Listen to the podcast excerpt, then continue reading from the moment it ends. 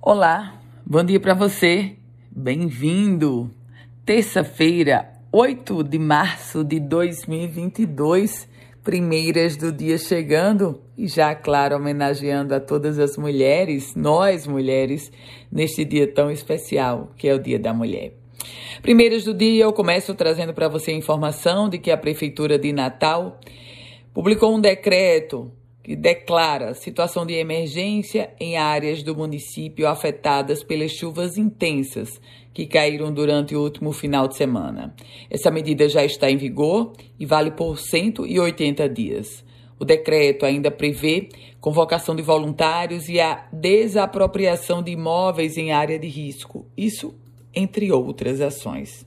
E por falar nos efeitos das fortes chuvas, que foi que aconteceu ali no Teatro Alberto Maranhão? Recém-inaugurado, o teatro ficou completamente alagado com as fortes chuvas que aconteceram no Rio Grande do Norte.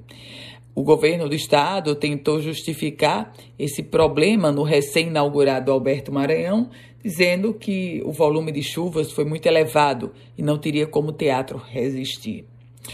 O leilão do terminal Pesqueiro Público de Natal, confirmado para a próxima sexta-feira na B3, na Bolsa de Valores de São Paulo. O lance mínimo previsto para a estrutura é de R$ 85.500. Além da estrutura potiguar, também serão entregues à iniciativa privada os terminais de Aracaju, Manaus, Belém, Vitória, Santos e Cananéia, Cananéia também em São Paulo. O mercado da Ridinha, na zona norte da capital, deverá ter sua estrutura derrubada em um prazo de até 10 dias. As desocupações dos permissionários para que a demolição possa acontecer, essas desocupações elas já foram iniciadas.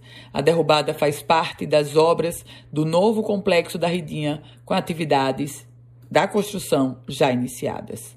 Covid-19, o Rio Grande do Norte registra a menor taxa de transmissibilidade da doença desde o início da pandemia.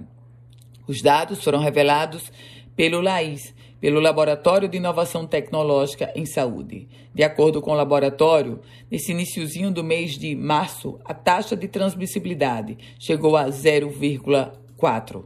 Já que hoje é o Dia da Mulher, deixa eu trazer um dado para você o sobre o empreendedorismo feminino. As mulheres lideram 35% dos negócios no Rio Grande do Norte. Isso foi o que trouxe uma pesquisa do SEBRAE, elaborada a partir da Pesquisa Nacional por Amostra de Domicílios Contínua, a PNAD do IBGE. O levantamento aponta que a participação feminina entre os donos de negócios empregadores também continua abaixo do período pré-crise. E o prefeito Álvaro Dias sancionou a revisão do plano diretor, sancionou com alguns vetos. Para ser mais precisa, foram 33 artigos vetados, 72 parágrafos também vetados pelo prefeito Álvaro Dias, que ontem, em um, nessa concorrida solenidade para sancionar a revisão do plano diretor, descreveu o momento como histórico histórico para o desenvolvimento da nossa cidade. Com as primeiras notícias do dia, Ana Ruth Dantas. A você, mulher, parabéns.